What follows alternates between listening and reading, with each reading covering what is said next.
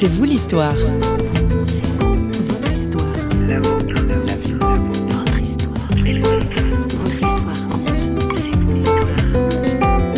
La découverte de cette sainteté cachée, toute discrète, voilà, m'a apaisée. La peur qui m'habitait depuis des années m'a quittée. Et ce que je dois dire tout de suite pour que les choses soient quand même claires et, et précises, je passe encore par des moments d'angoisse, mais je peux dire de manière bizarre, mais je ne peux pas dire les choses autrement, je n'ai plus peur de cette angoisse. Aujourd'hui dans C'est vous l'histoire, on parle de l'âme tourmentée. Lunatique, mélancolique ou cyclotimique, on a longtemps qualifié de plusieurs manières ceux et celles qui sont atteints d'une maladie que la médecine nomme psychose maniaco-dépressive. Notre invitée, Véronique Dufief, est maître de conférences en littérature française et auteur de plusieurs ouvrages dont Visage de femme dans la Bible. Mais elle a aussi été bipolaire. Dans son livre La souffrance des armées, elle raconte une guérison intérieure indéniable. Notre journaliste François Sergi l'a Pendant que j'étais malade et dans les périodes les plus difficiles, j'ai vécu avec euh, l'espoir de pouvoir un, jour partager ce que j'avais traversé. Et puis je me suis rendu compte que voilà que cette espèce de, de but que j'ai longtemps eu devant les yeux de guérir ben, avait changé de couleur, avait changé de visage au fur et à mesure que j'avançais.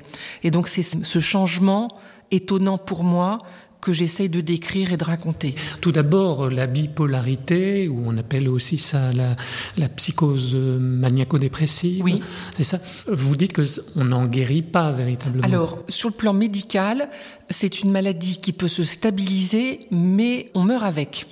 Moi, j'ai eu plusieurs accidents de parcours, donc j'ai des médicaments et c'est des médicaments que je prendrai jusqu'à ma mort. D'accord. Ouais. Et, et, et, ça veut dire quoi être bipolaire Alors, être bipolaire, ça veut dire être d'une émotivité et d'une sensibilité euh, pathologique qui fait que, pour dire les choses un peu trivialement, on se prend tout dans la figure. Donc en fait, on, on est tellement réceptif à tout ce qui nous entoure et aussi euh, au mouvement intérieur de l'âme que tant qu'on ne se connaît pas bien, on est submergé. Vous dites qu'il y a un problème de frontière. Hein, il y a un ça problème de frontière, il y a un problème de limite entre l'extérieur et l'intérieur. Et le mot que j'emploie souvent pour décrire cette forme de sensibilité particulière, c'est la porosité. On, on, est un peu des éponges, un peu comme des nourrissons, hein, on absorbe tout. Et donc euh, pendant très longtemps, cette, cette absorption très violente par moment peut être vécue douloureusement et peut euh, amener euh, la personne euh, qui est fragile sur ce plan-là à mettre en place des dispositifs de défense qui peuvent être par exemple le délire, qui peuvent être des épisodes qu'on appelle maniaques, par exemple des épisodes de folie dépensière frénétique. Ça peut se manifester de façon très variée suivant les personnes. Voilà. Et en fait, une des difficultés pour la personne bipolaire, c'est de désapprendre ces dispositifs de défense extrêmement euh, sophistiqué mais extrêmement coûteux. Donc il n'y a pas seulement un traitement médicamenteux, mais il y a aussi tout un accompagnement psychothérapeutique. Voilà. Alors vous, vous parlez d'analyse. Voilà. Moi j'ai fait une analyse pendant 11 ans à Paris. J'ai refait une autre thérapie à Dijon pendant 3 ans et demi. Après, chaque personne euh, essaie de trouver euh, un petit peu des réponses euh, qui lui conviennent à elle personnellement. Chacun doit être à lui-même son propre médecin en apprenant à être à l'écoute de lui-même. Euh, les psychiatres proposent une sorte d'accompagnement qui permettent à chacun de trouver une hygiène de vie aussi bien euh, sur le plan corporel que sur le plan émotif et même éventuellement sur le plan spirituel. La guérison aussi peut se faire dans euh, le cœur à cœur avec le Seigneur aussi.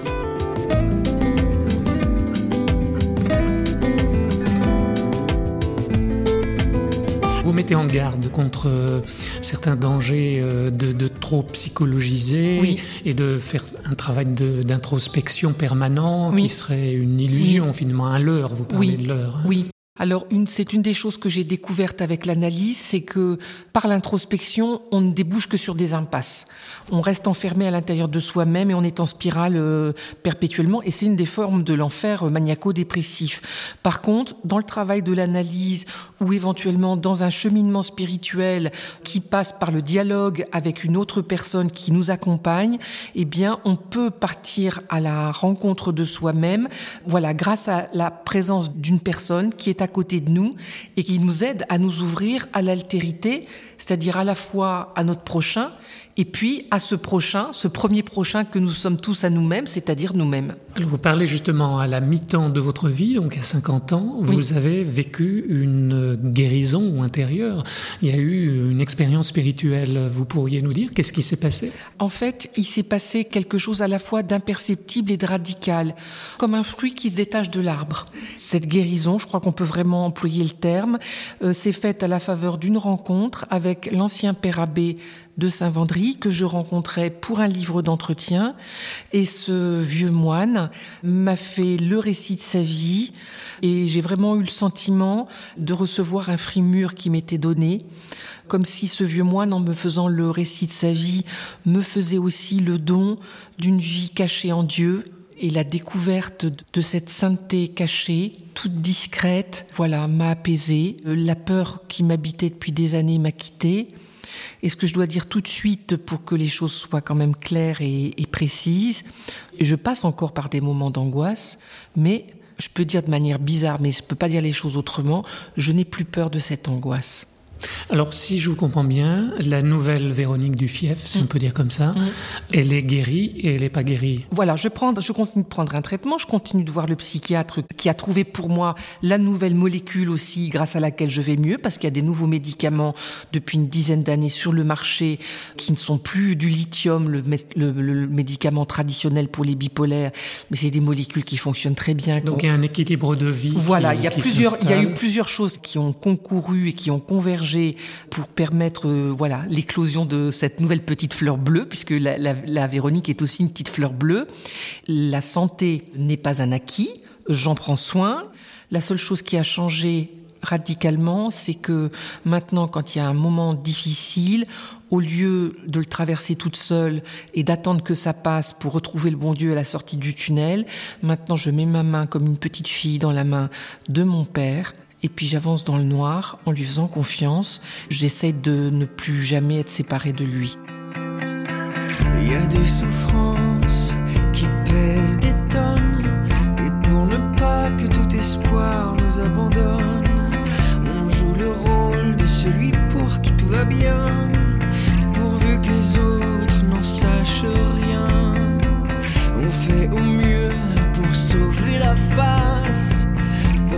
Notre entourage ignore par où l'on passe, on rit,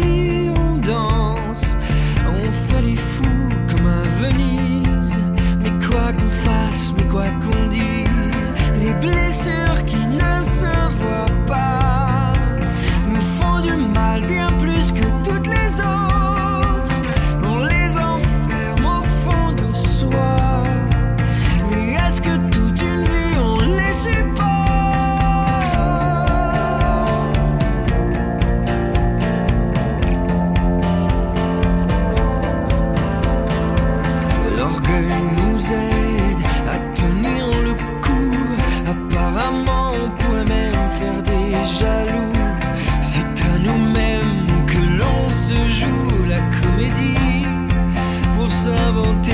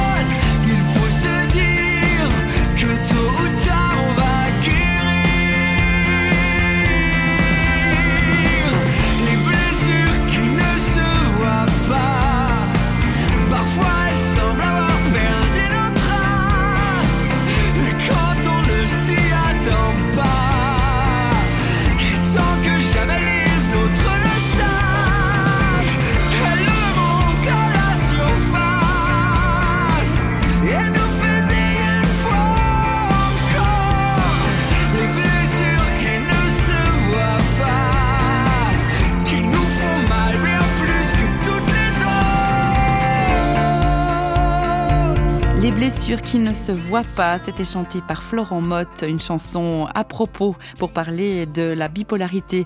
La guérison est un phénomène subtil, un équilibre, une conviction, selon Véronique Dufief. Je pense que pour beaucoup de gens qui sont pas malades, qui n'ont pas eu affaire à la maladie ni à ses souffrances, en fait, ils peuvent être bien portants et en même temps très loin de l'accomplissement ou de la réalisation de leurs désirs profonds.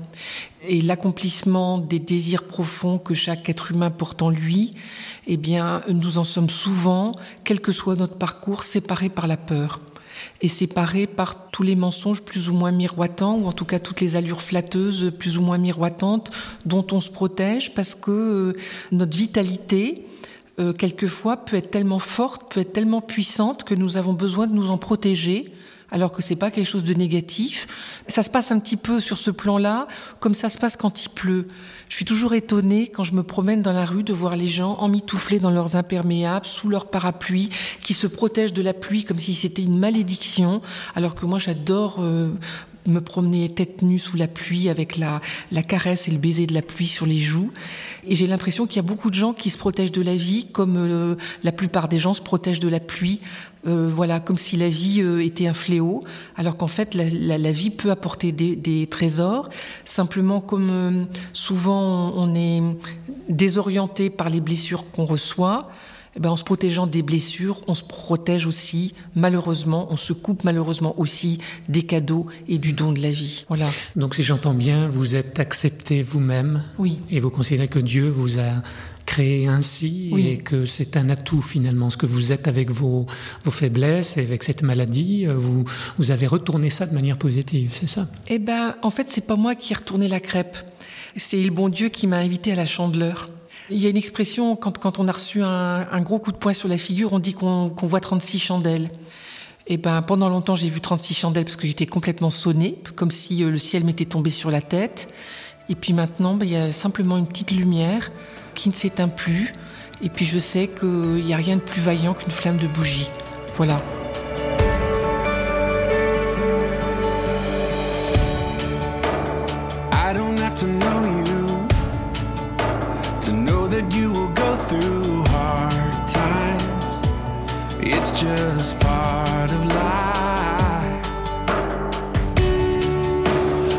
Let that moment blind you, and don't let it define you. Take heart, that's not